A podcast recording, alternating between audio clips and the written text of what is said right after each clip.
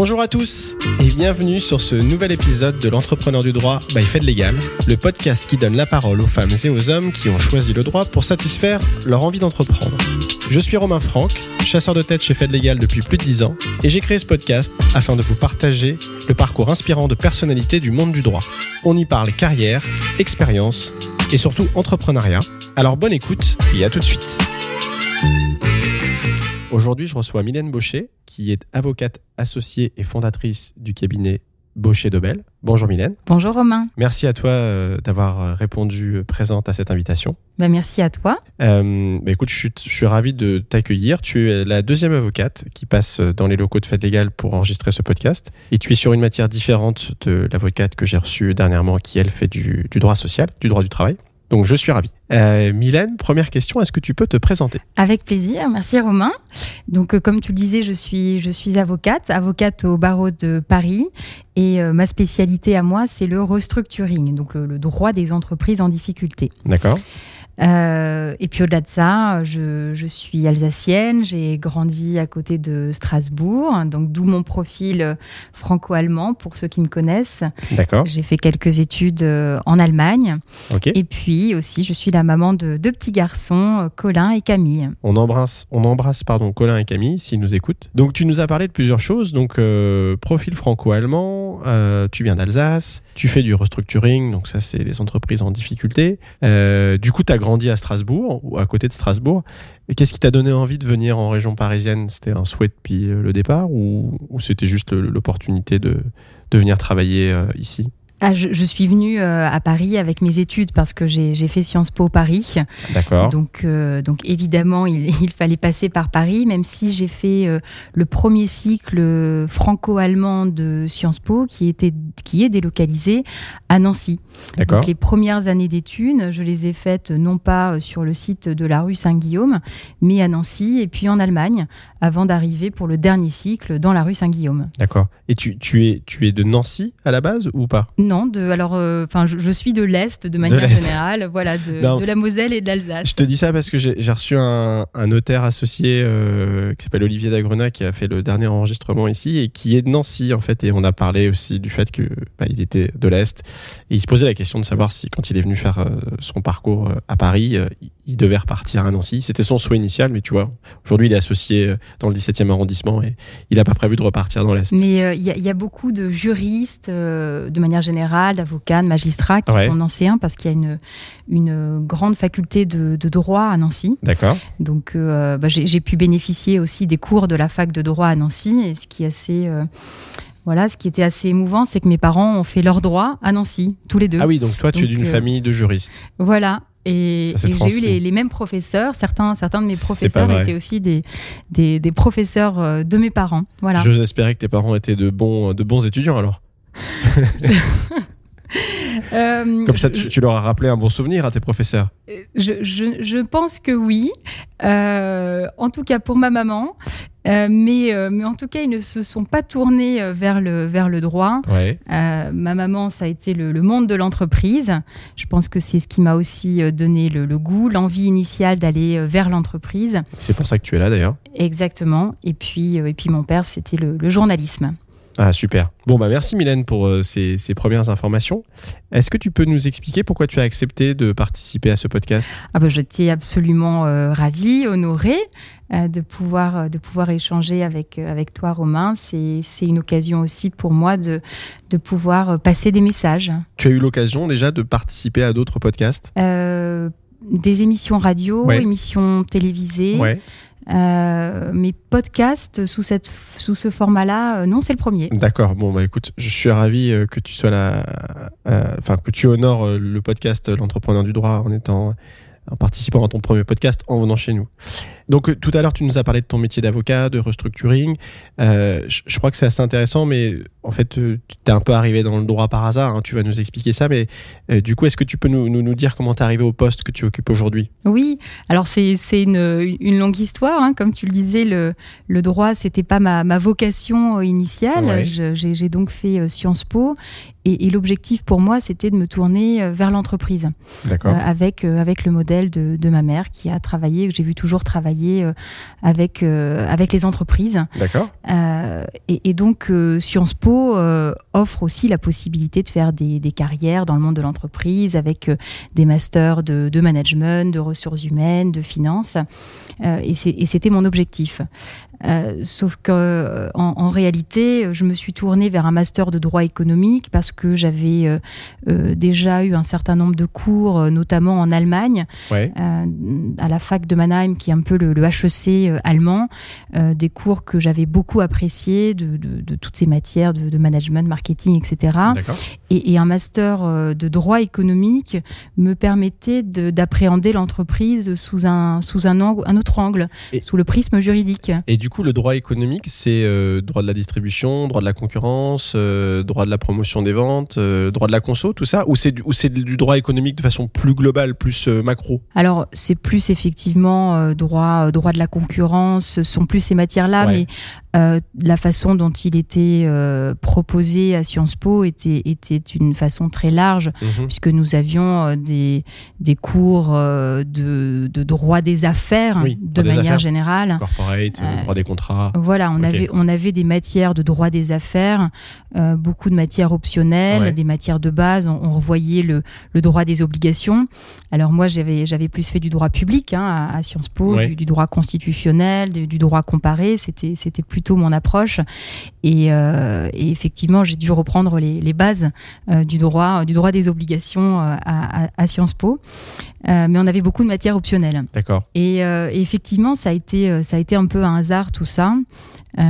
Parce que, encore une fois, j'étudiais le droit, mais, mais toujours avec l'objectif de, de repartir vers le monde de l'entreprise. Et je me disais que pour un recruteur en entreprise, ça pourrait être intéressant d'avoir voilà, quelqu'un qui a un profil un peu varié et mhm. qui, qui, a vu aussi des matières, des matières juridiques. Euh, sauf que euh, Bien, j'ai beaucoup apprécié euh, ces matières-là. Et, puis, et puis, un hasard de la vie, alors j'ai eu un, cours de droit bancaire. Pourquoi j'ai choisi le, cours de droit bancaire? Parce que quand j'étais à Paris, je me suis retrouvée un peu fauchée, hein, comme certains étudiants. Et j'étais tout le temps dans le rouge sur, sur mes comptes bancaires. Et je payais beaucoup d'agio et j'en voulais beaucoup à ma banque. Et, c'est exactement pour cette raison que j'ai euh, choisi le cours optionnel de droit bancaire. D'accord. Et qui a été mon prof de droit bancaire? C'était un avocat qui s'appelle euh, Reinhard Daman.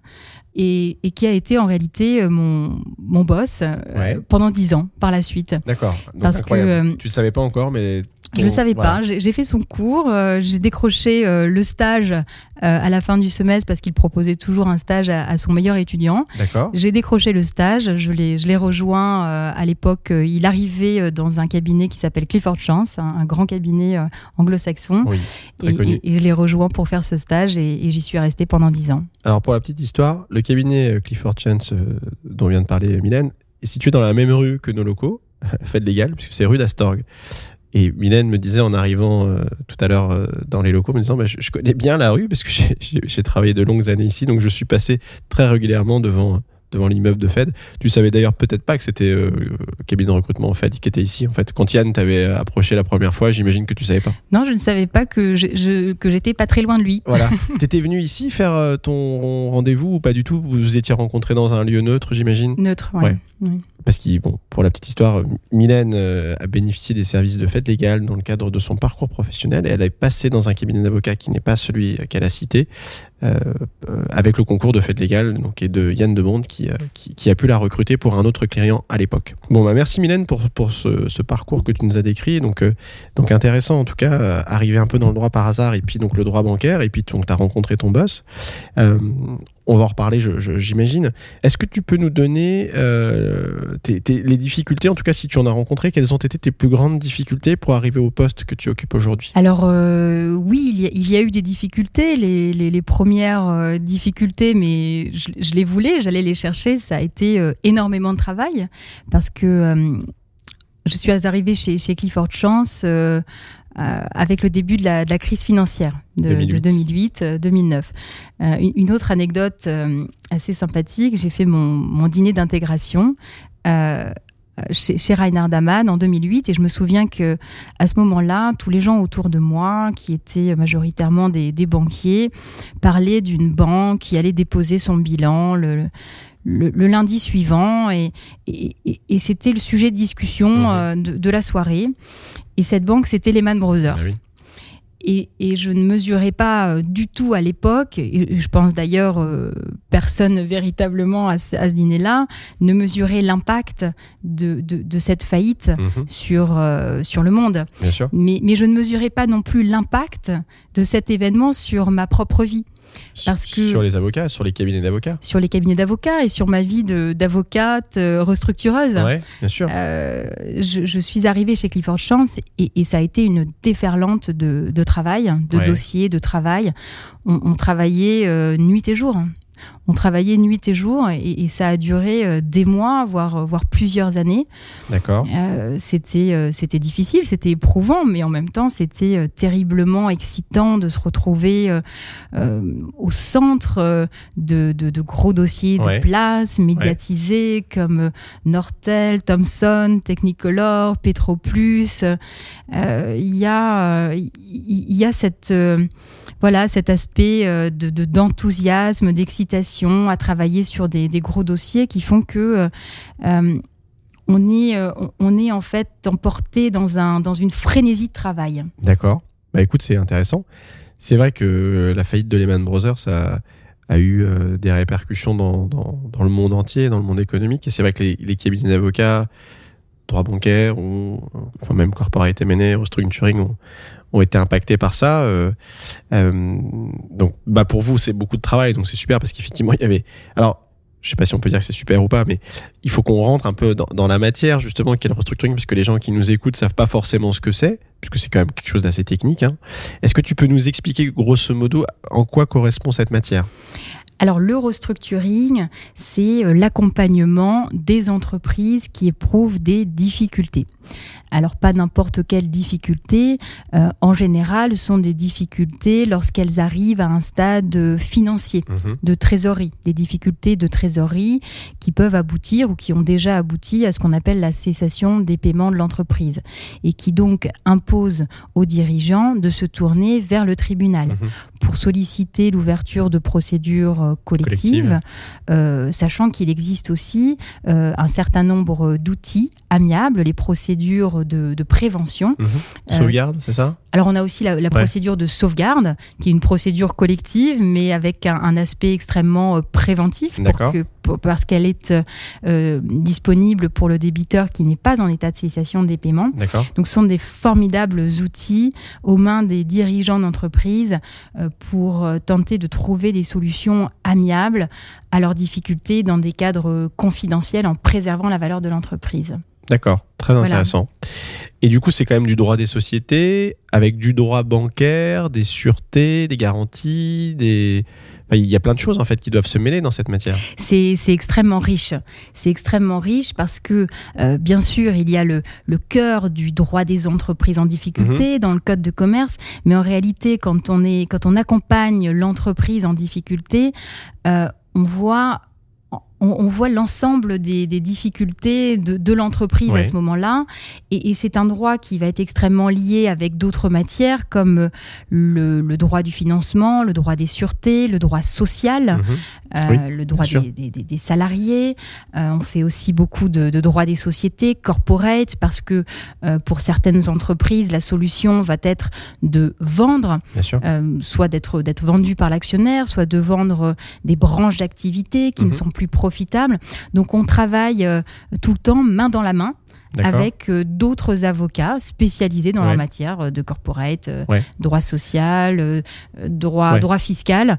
On, on forme des équipes. Et hum, depuis toujours, c'est ce que, ce que j'ai fait. hein. Quand j'étais dans, dans des cabinets comme Clifford Chance, Auguste de Bouzy, quand on a un dossier restructuring, on, on monte une équipe.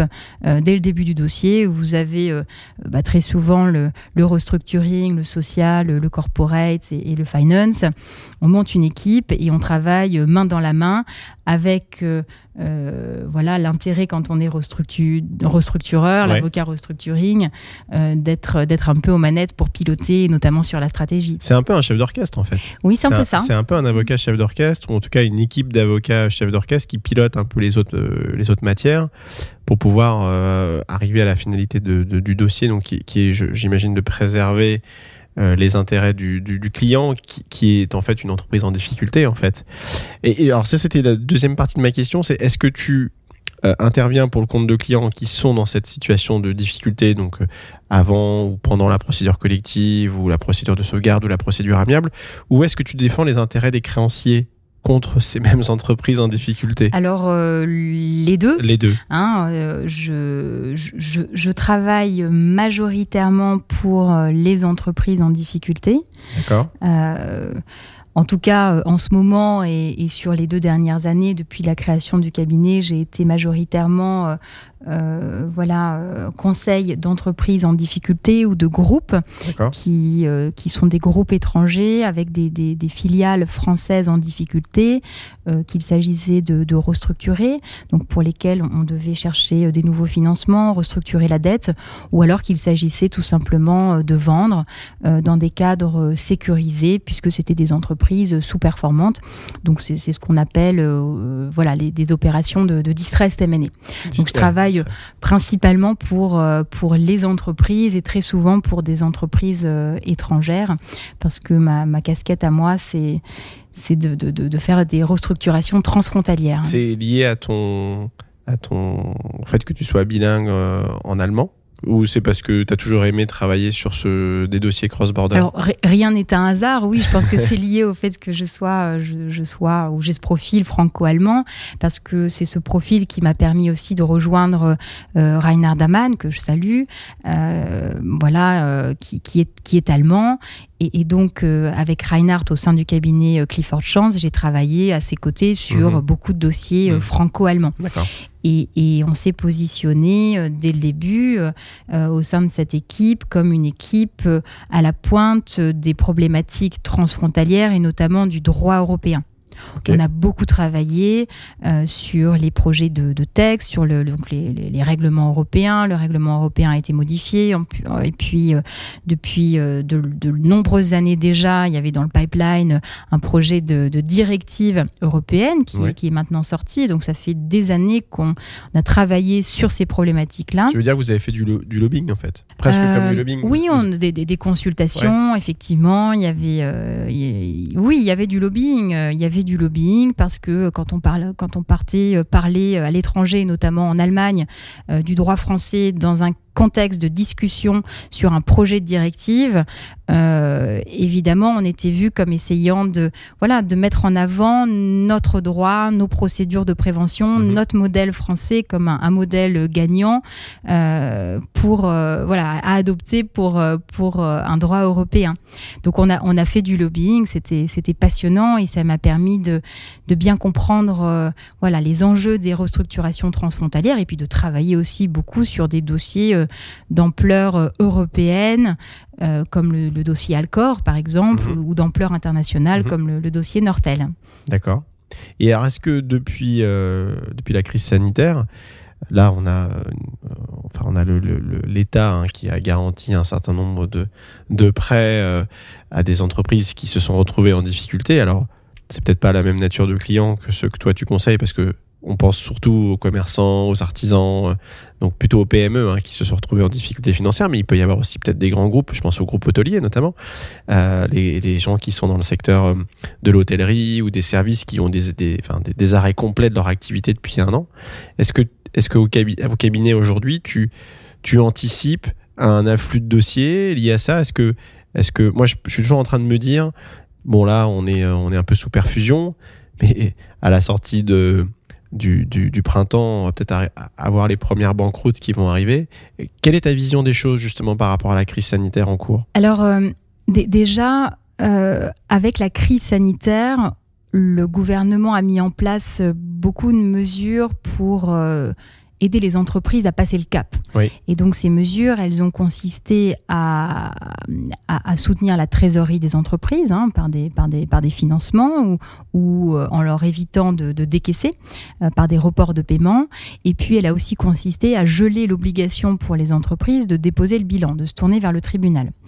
Et, tout ça réuni a fait que euh, sur la dernière année, il y a eu beaucoup moins d'ouverture de procédures collectives. Mhm. Il y a vraiment une chute de l'ordre de 40% euh, du nombre de procédures collectives ouvertes en comparaison avec l'année précédente. D'accord. Euh, néanmoins, euh, on n'a pas du tout eu de, de baisse d'activité au sein du cabinet. Au contraire, on a énormément travaillé sur des dossiers extrêmement liés à, la, crise, Covid. Euh, et, c'était des dossiers euh, d'ampleur, donc euh, des dossiers dans le textile. J'ai eu la chance de participer à la restructuration du groupe Esprit, qui est un groupe international avec un, sous-groupe européen ayant ses holdings en Allemagne. Euh, donc, euh, donc on a on a travaillé sur ce sur ce dossier-là. On a travaillé pour euh, des des, des, des, des très grandes entreprises internationales, start-up, licornes, qui ont eu des difficultés à se refinancer ah en lien avec la crise Covid. Donc il a fallu rassurer rassurer les investisseurs, établir des liens avec les pouvoirs publics français qui ont été extrêmement au soutien de ces entreprises pour, pour les faire tenir, pour les aider à passer le cap. Donc sur l'année 2020, on a eu beaucoup de dossiers qui sont mhm. déroulés dans le cadre de procédures de, de, de, prévention, ces fameux mandats ad hoc, conciliation. On a mis en œuvre tous les nouveaux euh, outils, toutes les nouvelles mesures euh, qui ont été euh, proposées par le, gouvernement de manière temporaire, hein, les, mesures Covid, pour, pour les aider à, passer le cap. Et puis aujourd'hui, ça, ça, continue effectivement. alors moi, je travaille aussi beaucoup dans, dans l'aérien avec mon, ah bah associé Véronique Daubert euh, qui a pris, qui a pris un coup, un coup dur. Qui, a pris un énorme coup dur. Hein. Ça a été une, une chute de l'activité euh, du, trafic international. Là, euh, les derniers chiffres montrent une chute de, de 66% du trafic ah aérien au niveau international en, en, 2020. et on ne prévoit pas de reprise de l'activité à la normale avant 2024. Euh, donc, euh, ah ça va mettre un petit peu de temps, même si on est véritablement sur une pente ascendante euh, avec les stratégies de vaccination sur l'ensemble de la planète. Mais ce sont des, dossiers qui sont, qui sont nouveaux. En fait, mhm. on a, on a fait un nouveau restructuring. En tout cas, ces dossiers-là de crise Covid étaient pour moi des, des dossiers qui, qui étaient complètement bouleversés. Enfin, je, pour avoir fait quelques faillites dans l'aérien dans le monde d'avant, ouais. en fait, on change complètement de paradigme, on change de réflexe. Dans, le monde d'avant, quand vous, quand vous soutenez des compagnies aériennes, ce que je faisais, j'ai conseillé plusieurs compagnies aériennes dans mes précédents cabinets, l'objectif était de tout faire pour euh, garder la main sur les avions, éviter que les bailleurs d'avions ne récupèrent leurs avions, parce que sinon vous arrêtez l'activité. Euh, aujourd'hui, vous êtes dans un monde où les avions sont au sol. Personne ne veut récupérer ses avions. Donc il faut renégocier des contrats, il faut renégocier des nouvelles conditions. Vous êtes sur. Euh, en fait, la, planète est un vaste champ de, renégociation. ça. Tout le monde renégocie en ce moment, en fait. Exactement. Exactement. En tout cas, dans ce domaine-là, euh, euh, c'est ce qui se passe. Oui, Et c'est nouveau. Ce sont des nouveaux paradigmes. Tu vois, moi, c'est marrant parce que ça me fait penser à un, client, enfin, à plusieurs clients que j'accompagne. Moi, je suis pas mal axé sur le, le secteur de l'immobilier chez Fed Legal j'accompagne beaucoup de clients euh, qui sont des professionnels de l'immobilier et notamment des foncières dans l'immobilier commercial. Et donc, les foncières de l'immobilier commercial qui ont des centres commerciaux se sont retrouvés fortement impactés par la crise Covid, puisque forcément les enseignes ont dû fermer. Et en fait, euh, on a eu pas mal de mandats parce qu'il fallait euh, leur recruter des gens qui étaient des spécialistes des beaux commerciaux, parce que toutes les foncières se sont retrouvées face à des demandes d'enseignes, mmh. Mmh. souhaitant renégocier les baux, les loyers, euh, et en fait, ils ont fait des avenants Covid. Et en fait, il y a eu une armée de juristes qui a été recrutée euh, par l'ensemble des foncières de l'immobilier commercial de la place, que ce soit en, temporaire ou, même dans le cadre de CDI, tu vois, pour pouvoir renégocier tous les baux et remettre un peu euh, à plat le, rapport d'équilibre entre le bailleur et le preneur, puisque dans les beaux centres commerciaux, si on ne le connaît pas, c'est quand même plutôt des baux d'adhésion. Hein. C'est-à-dire que le preneur prend le bail type euh, qui est 400 pages et, qui est très peu négociable en général, avec des plafonnements de loyer. Enfin, il y a plein de mécanismes qui sont liés aux beaux commerciaux. et en fait, c'est marrant, mais du coup, je, me suis rendu compte de ça parce que moi, je travaille beaucoup pour ce secteur-là, que finalement, la crise Covid avait impacté énormément la renégociation de ces contrats. Mmh. Donc, en mmh. fait, toi, tu es dans un autre domaine, mais c'est la, la même chose. Donc, euh, c'est en fait, effectivement, la crise actuelle amène à, un champ de renégociation des rapports contractuels. C'est ça. Ce qui est certain, c'est que, euh, c'est que les, les, juristes euh, ont de, ont de quoi faire. il y a du boulot. Voilà, il y, a, du boulot. Il y a du boulot et, les, voilà, le restructuring, je pense, va aussi vivre encore des années de, de bouleversement. Euh, je, pense un afflux de dossiers. Alors ça, c'est la, grande question. Hein. Personne n'a la boule de cristal, mais euh, est-ce que la vague arrivera? Quand est-ce que la vague va arriver? C'était ça un peu la question. Est-ce que tu penses que 2021 va être euh, une année pourvoyeuse de dossiers de façon exponentielle ou pas? Alors, parce que les PGE vont s'arrêter. Personnellement, je, pense qu'il y aura quand même plus de faillites, ben ne serait-ce que parce qu'il faudra un effet de rattrapage. Euh, il faudra un effet de rattrapage euh, nécessairement. Euh, donc, donc je, pense qu'il y aura plus de faillites. Est-ce que ce sera une explosion? J'ai pas la boule de cristal parce que tout ça, ça va dépendre de la façon dont on va lever progressivement les mesures de soutien. Donc euh, la réponse, elle va être aussi entre les mains euh, des, pouvoirs publics, exactement, et, ils y travaillent euh, jour et nuit. si tu nous écoutes, tu pourras nous dire. il, y a, énormément de travail qui est réalisé, énormément d'anticipation de la part du, gouvernement. Des, des, mesures ont d'ores et déjà été prises et vont être bientôt annoncées, mais à titre d'exemple, des, nouvelles procédures temporaires sont créées pour pouvoir permettre aux entreprises euh, de se restructurer de manière euh, accélérée sous l'égide du tribunal. Donc on anticipe quand même un nombre accru de dossiers de procédure collective et on prévoit euh, des process pour que ces dossiers soient traités, ces restructurations soient traitées de la manière la plus efficace mhm. possible dans l'objectif de, de, minimiser l'impact pour le dirigeant, pour l'entreprise, mhm. pour l'emploi et, mhm. et, et, pérenniser toutes ces activités qui vont subir un second choc, qui est celui de l'arrêt des mesures de oui, d'aide. oui, c'est ça, les mesures de soutien à, l'économie actuelle par le, par le gouvernement. Exactement, mais qui, qui devra être progressif et, et, qui devra être fonction de, de, la reprise de la croissance et de l'activité de ces entreprises. Bon, c'est quand même passionnant. On pourrait passer tout le podcast à parler de ça, mais euh, le restructuring n'est pas le sujet principal du podcast, mais euh, le sujet, c'est bien, bien évidemment, c'est toi et en ta qualité d'entrepreneur du droit ce qui m'amène à te poser une autre question. Est-ce qu'il y a un échec qui t'a marqué, notamment parce qu'il t'a appris? Alors, euh, il y en a beaucoup. Hein. Je, me suis pris beaucoup de claques, si je puis dire, surtout dans les, dans les dernières années, hein, quand j'ai euh, pris mon bâton de pèlerin, que je suis partie de, de, ma maison, qui était Clifford Chance, pour, euh, pour tracer ma route.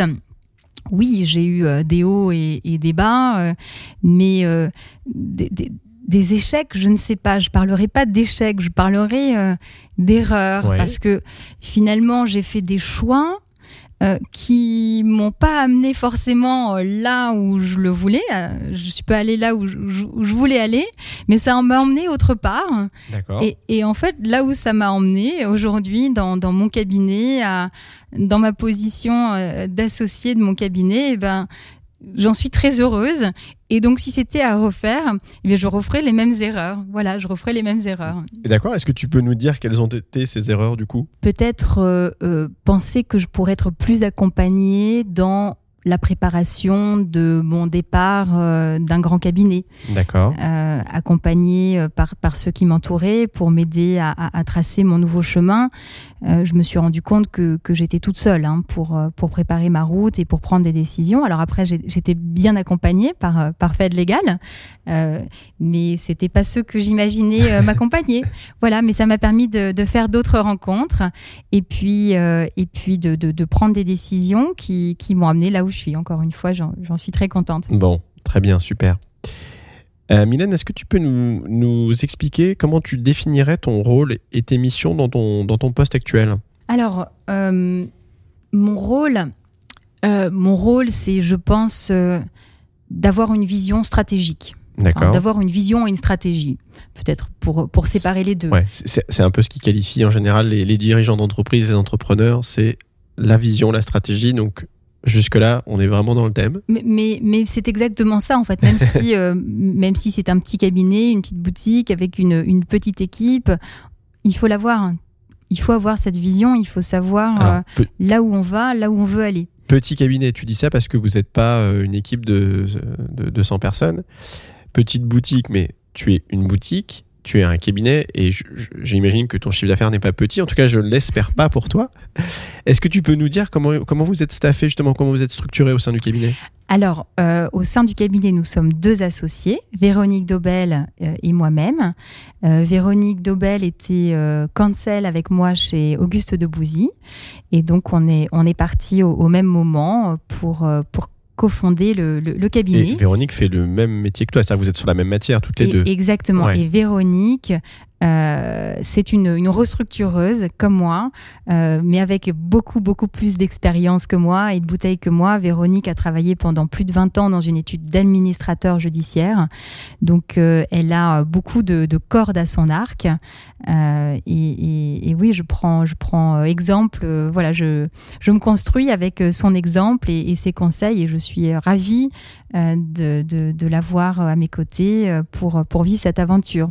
Donc il y a Véronique et moi-même, les, les deux associés du cabinet, et nous avons euh, une collaboratrice qui est euh, Amélie Bernard, je dirais même une super collaboratrice, mais je crois qu'il ne faut pas trop dire ça quand on est euh, dans des enceintes Attention, de chasseurs de tête. Voilà. Alors, nous, on te la chassera pas, mais s'il y a d'autres chasseurs qui nous écoutent, ils ils vont peut-être prendre des notes.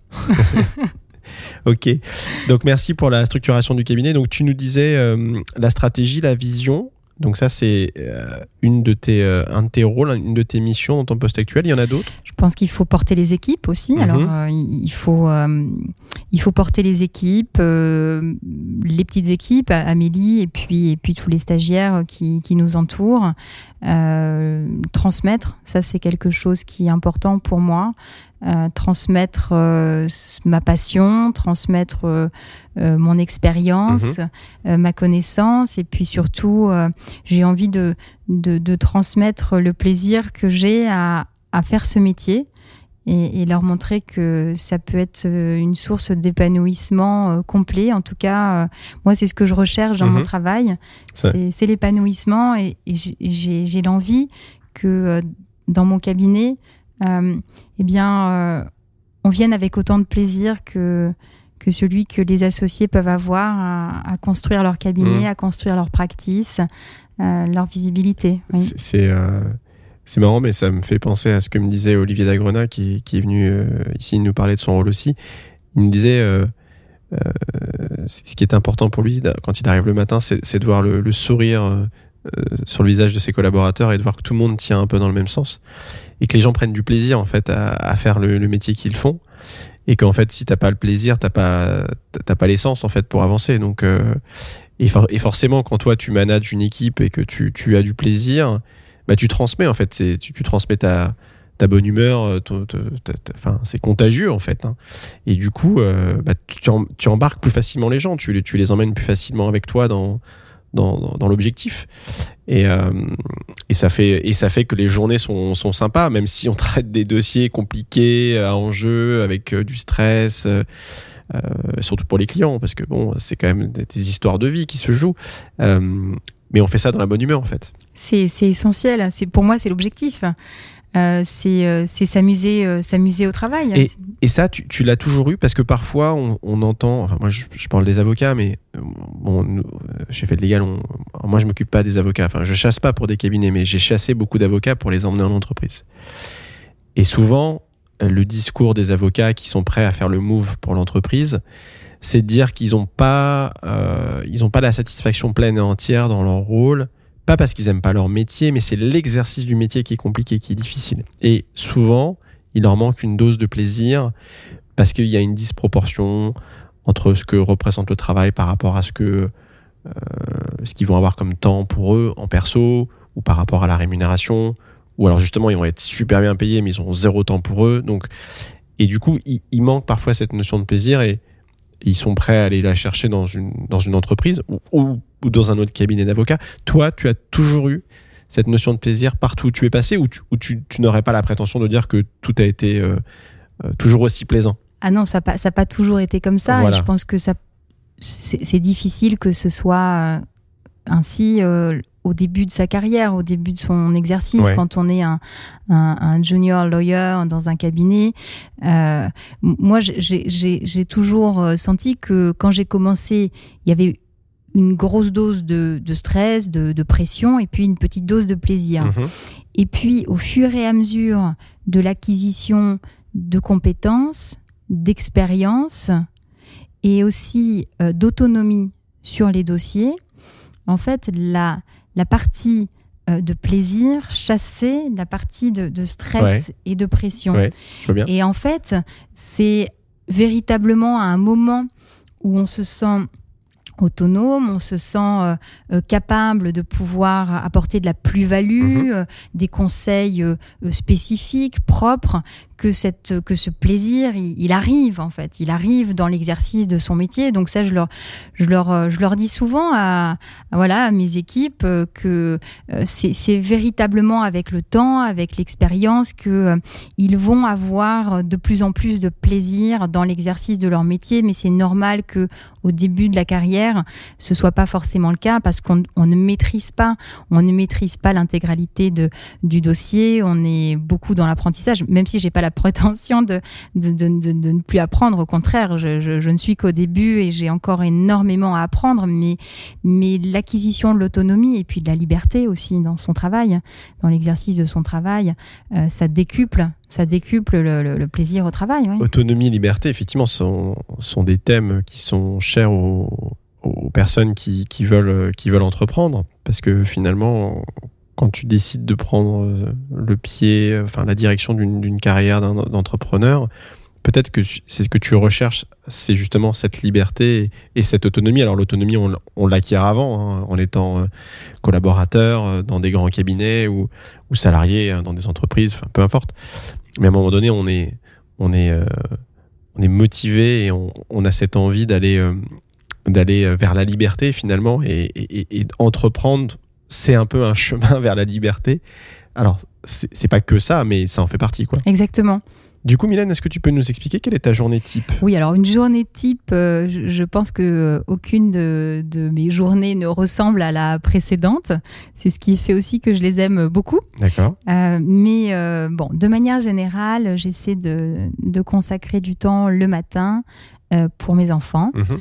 Euh, voilà, pour, euh, pour m'en occuper et puis les amener à l'école. Et puis une fois que les enfants sont à l'école, euh, c'est là que le marathon commence. Encore que je pense qu'il commence dès que je les réveille le matin.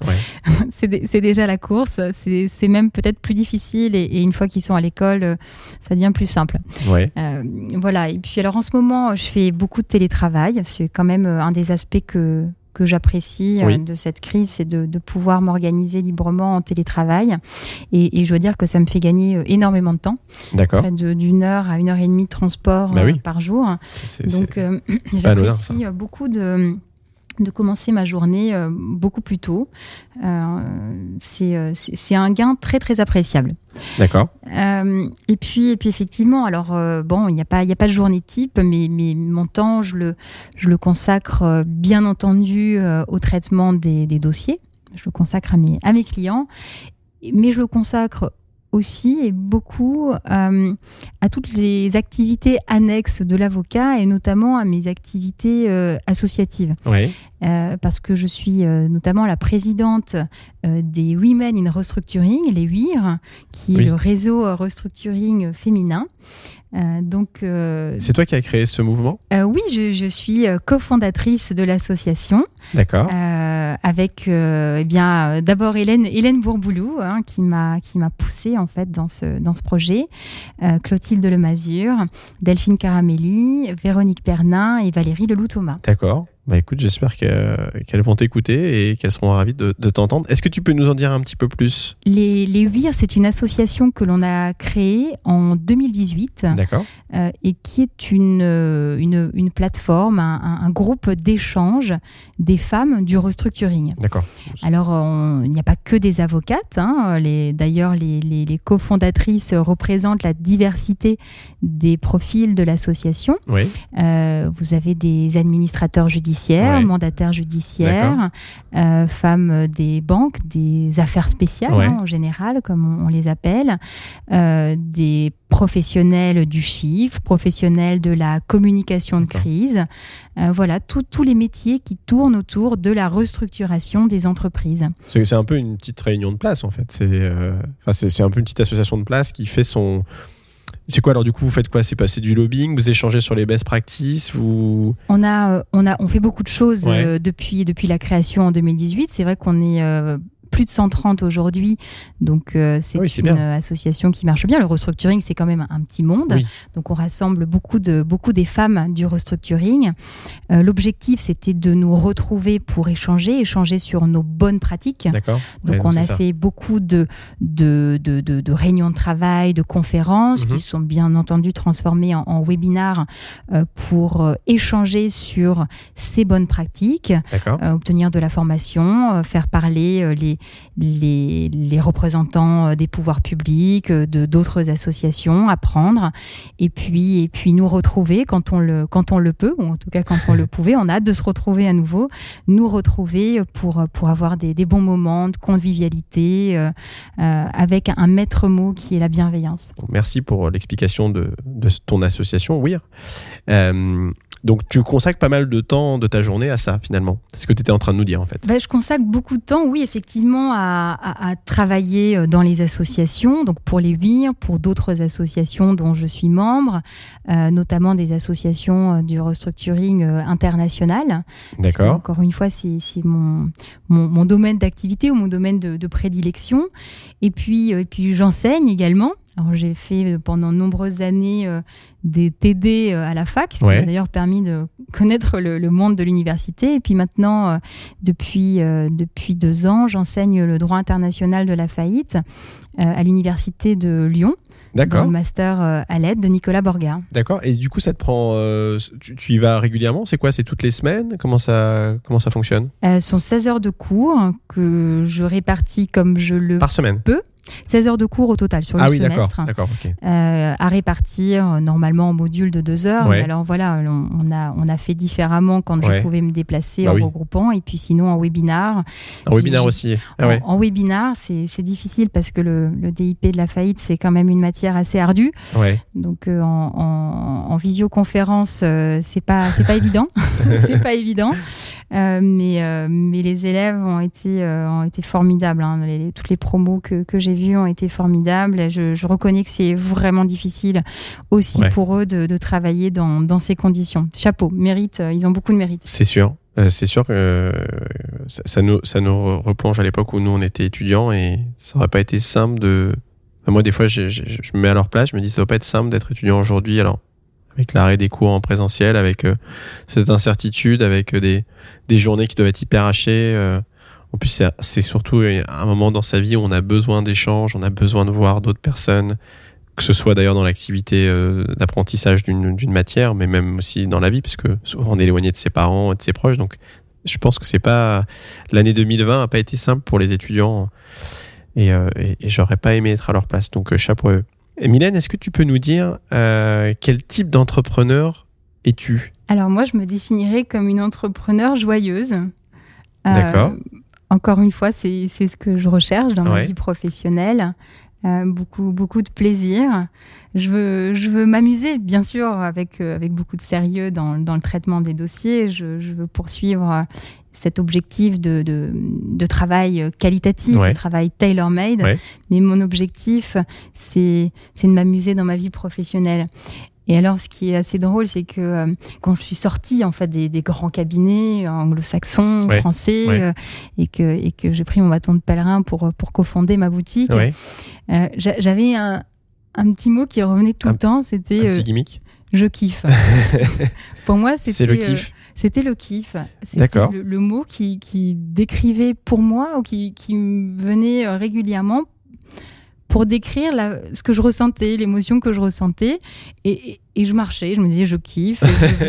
je, me levais et, je me disais que je kiffais. euh, T'as un Voilà. entrepreneur qui kiffe, une entrepreneur qui kiffe. Exactement. Bon, bah écoute, c'est bien. hein. De toute façon, c'est le moteur, hein, le, le- le plaisir, je pense, pour avancer. Si on n'a pas de plaisir, on n'avance plus on et on n'entreprend plus, du coup. Donc, euh, bon, bah écoute, c'est super. Un entrepreneur, une entrepreneur qui kiffe. Est-ce que tu penses que euh, dans ta vie d'entrepreneur, euh, tu dois prendre des risques pour, pour innover, pour performer, voilà, pour sortir de ta zone de confort? Est-ce que est-ce qu'il y a des, des, risques ou- est-ce qu'il y a des choses qui font que tu te, tu te mets un peu en danger, que tu vas passer à l'action? J'ai pas l'impression aujourd'hui de prendre énormément de risques Mhm. dans mon quotidien. D'accord. Euh, en tout cas, je le vis pas comme euh, des prises de risques. Ouais. Ce que je- le moment où j'ai senti qu'il y avait une prise de risque, Oui. c'est le moment où j'ai quitté véritablement la sphère des gros cabinets, Ouais. où j'ai décidé de, de décrocher, lancé, quoi. voilà, de décrocher euh, en tant que particule de ce monde pour, pour me lancer Ouais. et de me retrouver seule face à moi-même. Ouais. C'est-à-dire que même si on, on cofondait un cabinet, j'avais plusieurs associés mes, à mes côtés. J'étais seule face à moi-même, Ouais. c'est-à-dire que le, le chiffre, euh, je le développais ou je le développais pas. Donc Mhm. il fallait que je sois prête à, à manger des pâtes. D'ailleurs, je dis à mon mari, écoute, on va peut-être manger des pâtes euh, pendant un an. Euh, et euh, C'est bon les pâtes. c'est très bon les pâtes. Finalement, euh, ça allait beaucoup mieux que, que ce que je pouvais euh, Oui. penser. T'étais un peu pessimiste en fait, mais, Mais je mange toujours très mal. Ah bon Mais euh, non, non, bon, il faut, je pense qu'on est prudent. C'est-à-dire Ouais. que voilà, Oui, au on, début, on, on, on- y part euh, d'un cabinet et Ouais. puis effectivement, bah, l'activité, elle va dépendre de notre capacité à aller euh, trouver des, des clients, euh, trouver des, des dossiers. Donc, donc oui, on a, on a des hypothèses prudentes et puis finalement. euh, ça s'est avéré que l'activité euh, se développait euh, très bien et le principal challenge n'était pas de d'avoir du travail, mais de délivrer. Et donc, euh, la, première problématique, ça a été le recrutement. Mm. Euh, comment euh, pouvoir répondre à, à la demande, comment construire mes équipes, comment recruter, euh, à quel rythme? Et- Mhm. Pour ça, je t'invite à contacter Yann de Bonte, qui est un, un consultant spécialisé dans le recrutement d'avocats, qui travaille chez Fed Legal. et c'est le meilleur. C'est toi qui le dis. En tout cas, merci pour lui. Euh, ok, donc bon, pas, pas forcément de risque, mais quand même le risque du lancement qui, euh, qui, est un, peu un saut vers l'inconnu au début, mais en fait ça a marché parce que tu, tu, tu, as, tu, as, la, tu as la compétence et puis tu, euh, je pense que tu, tu arrives à, à fidéliser. Il y a aussi, alors quand on fidélise ses clients, il y, a y a un aspect technique parce qu'on délivre du bon travail et que les clients sont contents. Puis il y a aussi un aspect humain. Le métier d'avocat, c'est très intuitu personnel. Et je pense que bah, des avocats sur la place en restructuring, t'es pas la seule, ton cabinet n'est pas le seul. Il y a les grands cabinets, il y a des boutiques, donc euh, les clients ont le choix. Euh, finalement, il y a de la concurrence sur ce marché-là, même si c'est un marché de niche. Donc, euh, j'imagine aussi que ta personnalité, ta façon de travailler, ton, enfin, ta personne même fait que tu fidélises et que j'espère tu développes euh, ta clientèle. Alors, dans le restructuring, je ne parlerai pas de fidélisation de la clientèle parce que le client Oui. n'a pas envie de vous être fidèle. Te faire connaître, en tout cas, que le bouche à oreille fonctionne.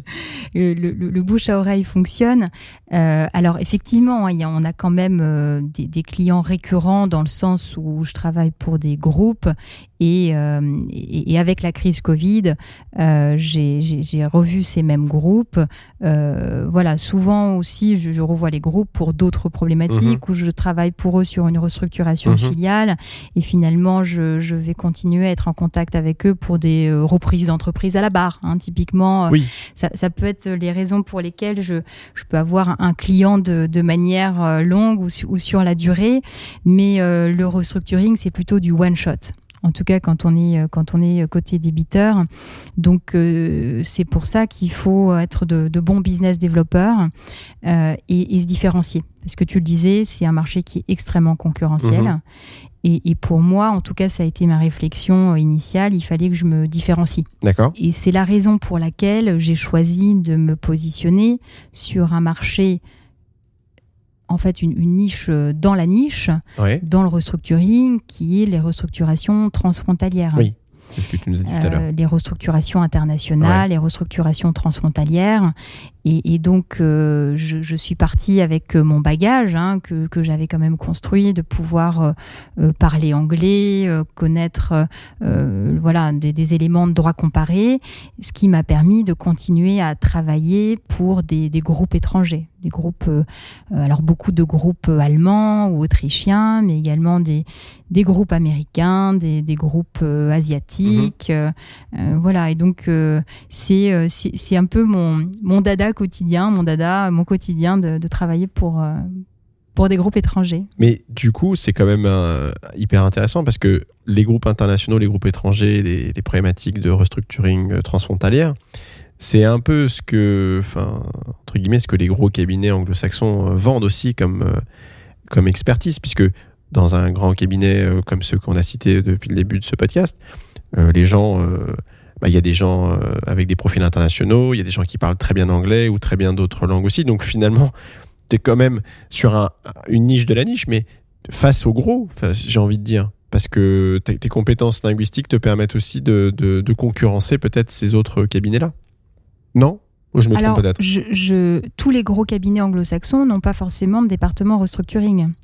Donc, euh, je, travaille avec euh, des cabinets anglo-saxons ou à la demande de cabinets euh, internationaux qui n'ont pas de, département restructuring ou qui n'ont même pas de bureau en, France. C'est vrai que des fois, tu sous-traites pour des grands cabinets Oui. D'accord.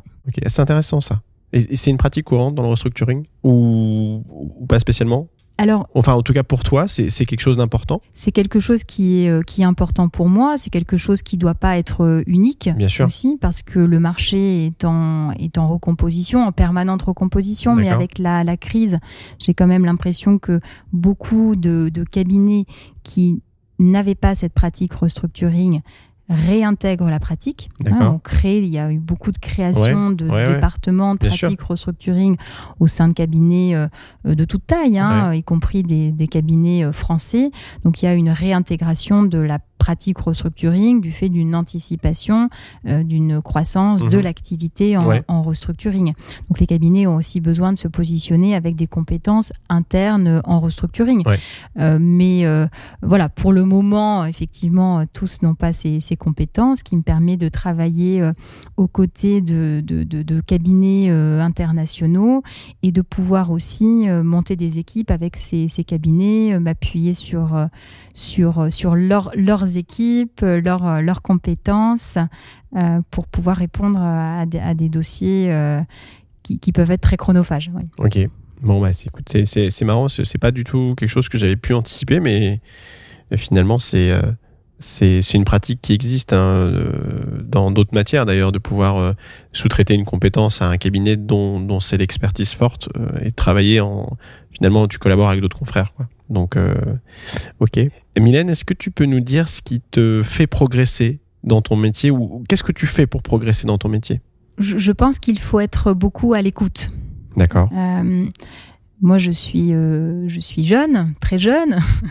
j'ai encore beaucoup, beaucoup à apprendre. J'ai mon petit bagage de, de compétences et d'expérience avec moi, mais je suis absolument consciente que la plus grande partie du chemin et de l'apprentissage, elle est devant moi. D'accord. Donc, euh, je, je, sais que j'ai besoin d'apprendre, de, de, continuer à apprendre pour progresser et, et d'apprendre de mes pairs, mhm. euh, voilà, des gens qui m'entourent. J'ai cette volonté de continuer à travailler selon les mêmes méthodes qui sont les méthodes de, des grands cabinets où on construit des équipes avec des spécialistes.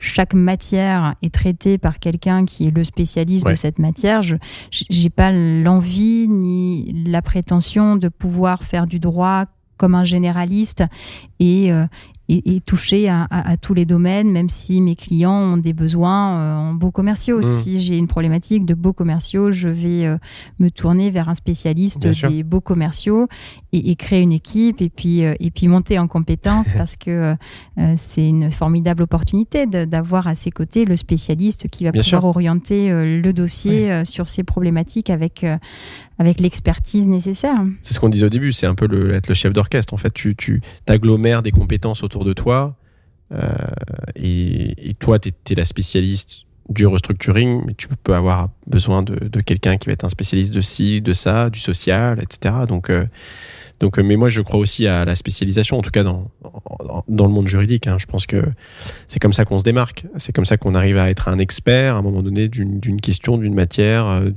d'un secteur d'activité, d'une problématique et qu'on qu'on peut en faire son, sa valeur ajoutée forte, en fait. Mmh. En tout cas, à Paris. Et avec la typologie de clients euh, que, viennent chercher les entreprises à Paris quand elles, vont, quand elles se tournent vers des, cabinets d'avocats, c'est sûr que euh, dans le monde rural ou euh, voilà, dans le monde des PME ou des artisans commerçants, les avocats qui les accompagnent sont souvent plus généralistes. Ils peuvent faire des beaux commerciaux, du droit des sociétés des, des, des, procédures de sauvegarde, mais c'est pas la typologie de clients qui, qui aujourd'hui toi viennent te voir. Donc, euh, donc forcément. C'est un autre métier. Nous, on est des, on est, on est même plus que des spécialistes, parce que le spécialiste ce serait celui qui fait du droit des affaires. Nous, on est des, des ah hyper spécialistes. Des, des, spécialistes de la spécialité. Exactement. ok. Euh, c'est quoi qui te motive le plus dans ta vie d'entrepreneur? Ce qui me motive, euh, et, je pense que j'avais déjà abordé ce point-là, c'est de transmettre. Transmettre. Voilà, de, de, créer, des, créer une équipe euh, progressivement. on va on va le, le, consolider, le renforcer, ce, ce, cabinet, et puis le, le créer avec, avec des gens, avec les gens qui seront euh, autour de moi, mon associé, mais, mais aussi les collaborateurs. Et, et ça, c'est une de mes principales motivations. Est-ce qu'il y a une personne qui t'a aidé dans ton parcours et que tu aimerais remercier aujourd'hui? Il y a beaucoup de personnes qui m'ont aidé. C'est sûr que des fois, je me suis sentie très seule, surtout, surtout au début, mais euh, progressivement, quand on, voilà, quand on avance dans le monde du restructuring, euh, on fait des rencontres, on fait des, belles rencontres. Et j'ai beaucoup de personnes euh, autour de moi qui m'ont qui m'ont épaulé, qui m'ont soutenu, qui m'ont donné des conseils.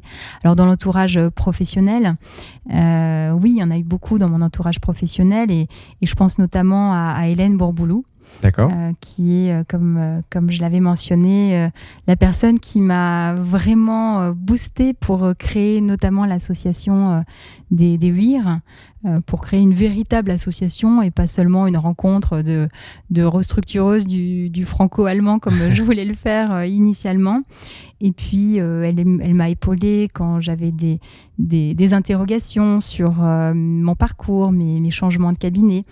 Euh, donc, euh, donc oui, Hélène, et puis, puis aussi euh, Clotilde Lemazure, qui est également une cofondatrice de l'association des Huires et qui m'accompagne toujours avec toute sa bienveillance. Donc, donc beaucoup de personnes dans mon entourage professionnel, il y en a beaucoup d'autres, je ne peux, pas, je peux pas citer tout le monde, mais il y a mon entourage professionnel et puis, et puis surtout, il y a mon entourage personnel. et, et, mon mari. mais ma famille, c'est mon socle.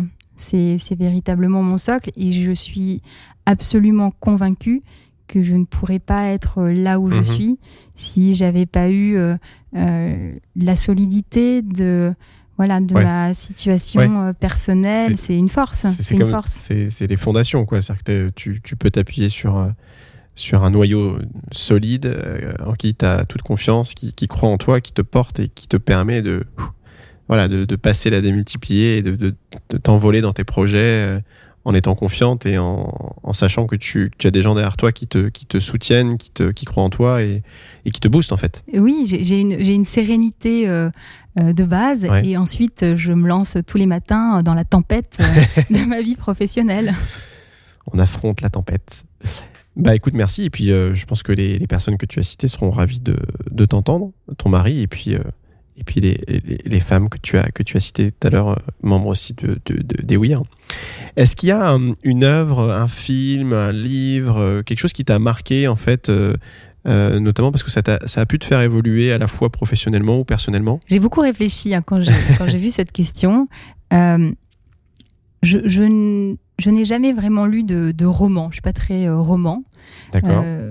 Quand j'étais jeune, j'ai lu beaucoup de, livres, de manuels de, philosophie qui traînaient dans la bibliothèque de, mon père.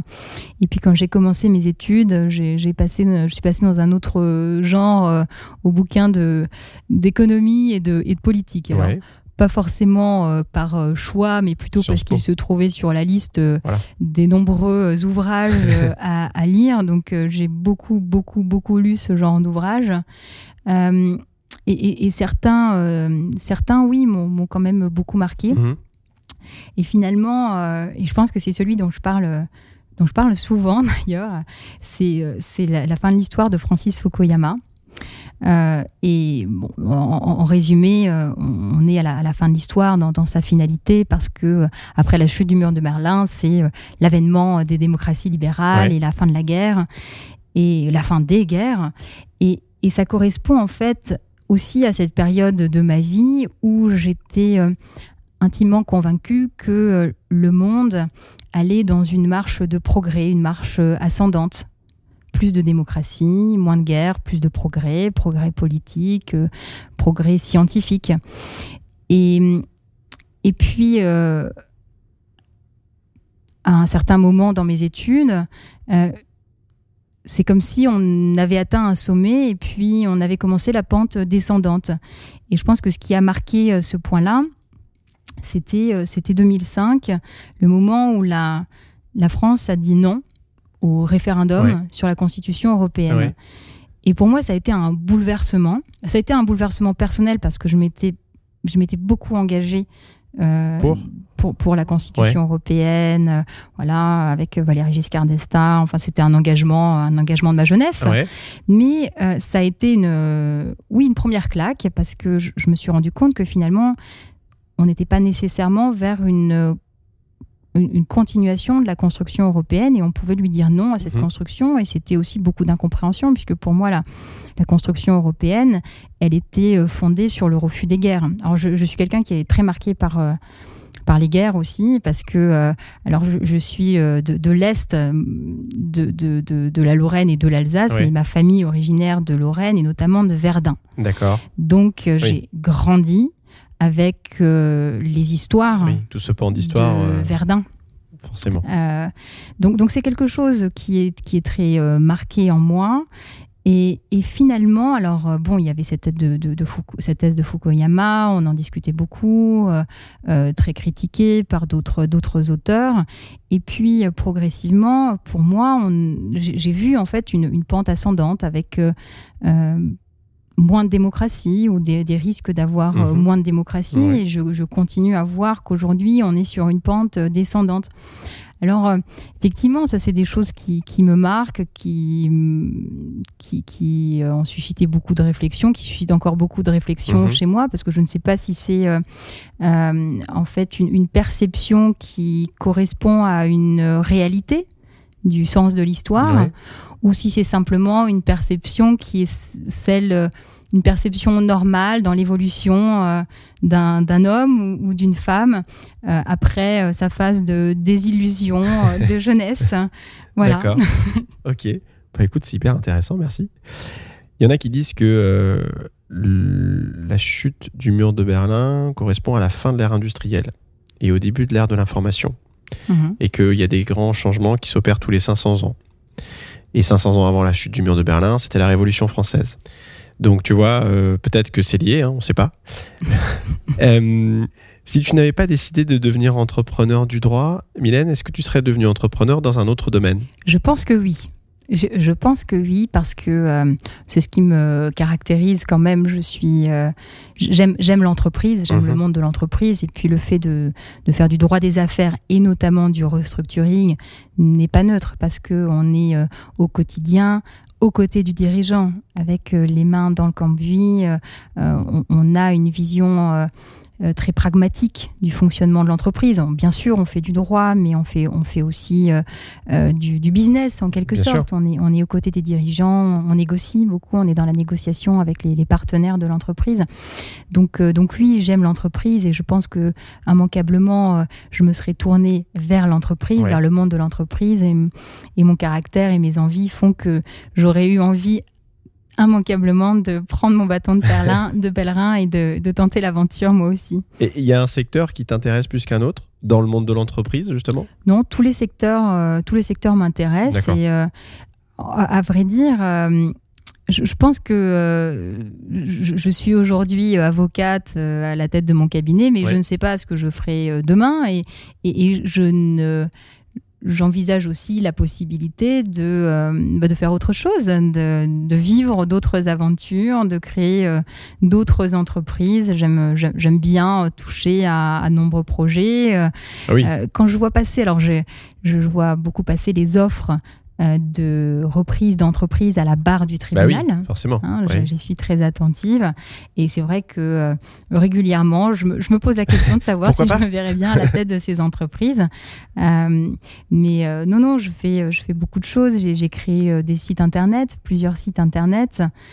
J'avais commencé un premier site qui s'appelait Trident, qui est devenu euh, dirigeant en temps de crise. D'accord. Donc ça, c'était euh, il, y a assez longtemps, quand j'étais encore euh, une avocate junior ou, middle chez Clifford Chance. D'accord. Et, et, pour moi, c'était une plateforme pour faire de la formation, de l'information aux dirigeants. Donc j'avais commencé un peu à, à prendre voilà, pleinement ce que je pouvais prendre de mon, de mon métier d'avocat indépendant, libéral, pour, pour créer ce site internet dirigeant en temps de crise. Qui il existe, toujours, Ok, d'accord. Et tu l'alimentes toujours? Je l'alimente toujours, mais alors là, on a, euh, on a euh, réabordé, enfin, reboosté un autre site internet que j'avais en, projet depuis aussi un, certain temps, euh, qui est maintenant en ligne, qui s'appelle Detect, detect.fr. D'accord. qui est un site de mise en avant des appels d'offres d'entreprises à vendre à la barre du tribunal. D'accord voilà, qui, qui euh, simplement est une, une vitrine généralement pour mes clients ou mes prospects. Euh, quand euh, voilà, quand il y a des, des, des, offres que je vois passer qui sont susceptibles de les intéresser, je leur, je, je leur envoie par l'intermédiaire de ce site internet. C'est comme un apporteur d'affaires en fait. Voilà. D'une certaine façon. Ok, merci beaucoup Mylène. Mais du coup, on arrive à la fin de ce podcast. moi, je voudrais te poser une dernière question. Euh, c'est souvent une question euh, que je pose et qui intéresse notamment euh, nos auditeurs et nos auditrices. quel conseil tu pourrais donner à, un jeune avocat, une jeune avocate qui se lance et qui rêve d'occuper un poste eh bien d'associé dans un cabinet ou de fondatrice d'un cabinet et donc bah, d'entrepreneur du droit? Alors le, premier conseil que je donnerais, c'est d'apprendre à se connaître. apprendre à, connaître ses points forts et ses points faibles on a, tous, on a tous des points forts et des points faibles. Certains ont beaucoup de points forts à me dire qu'ils n'ont que des points forts, mais, mais, en général, on a des points forts et des points faibles. Et, et c'est pas une mauvaise chose. Il faut juste euh, euh, travailler sur ces points faibles, savoir trouver des solutions pour, euh, pour y remédier, et puis, puis mettre en avant ses points forts. Le deuxième conseil, c'est travailler son réseau. le réseau, c'est essentiel. Euh, c'est comme ça qu'on construit ensuite son activité en tant qu'associé. et le réseau, il se travaille euh, dès le premier jour, même avant, même avant le premier jour. Et, euh, pour, l'anecdote, quand je suis entrée à, Sciences Po Paris, le directeur de l'époque était Richard Descoings. Et je me souviens de son discours. Il nous a parlé du réseau et de la nécessité de prendre des cartes de visite, le plus possible de cartes de visite. Donc j'ai été formée au, au, réseau des, voilà, dès les premiers jours. Et, quand j'ai euh, commencé à enseigner à la Sorbonne, donc il y, a, un certain nombre d'années, des étudiants en, TD, Um. On, parlait aussi euh, de, leur CV, de leur carrière. Ils avaient tout le temps beaucoup de questions, comme moi, j'étais avocate d'un grand cabinet. En fait. Parce que prendre des cartes, euh, travailler son réseau et faire des conseils sur les CV, c'est un peu notre métier. Hein.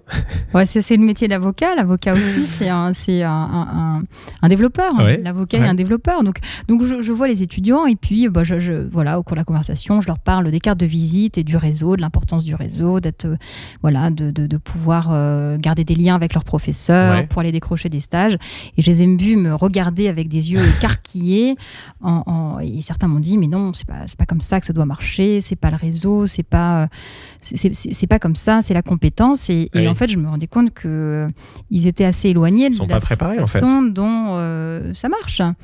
Et, euh, et, donc on a eu beaucoup de discussions, mais, mais euh, voilà, je, dès que je peux, j'essaie de, de, de, de, transmettre ce message aux, aux, aux, jeunes, aux jeunes collaborateurs. C'est maintenant qu'ils travaillent mmh. leur réseau, c'est maintenant qu'ils travaillent leur réseau sur les, sur les dossiers mmh. et, et, les réseaux avec les gens de leur génération.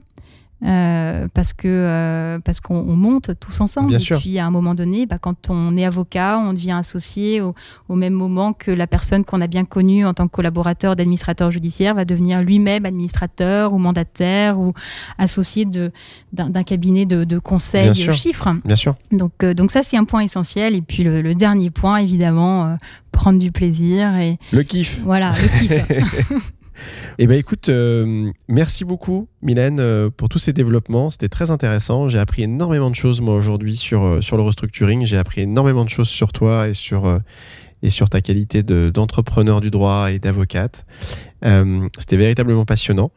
J'espère que tu as pris du plaisir. Énormément. Merci beaucoup. Vraiment un grand merci, Romain. Je, je suis ravie. Bon, eh ben, je te dis à bientôt. À bientôt, Romain. Au revoir.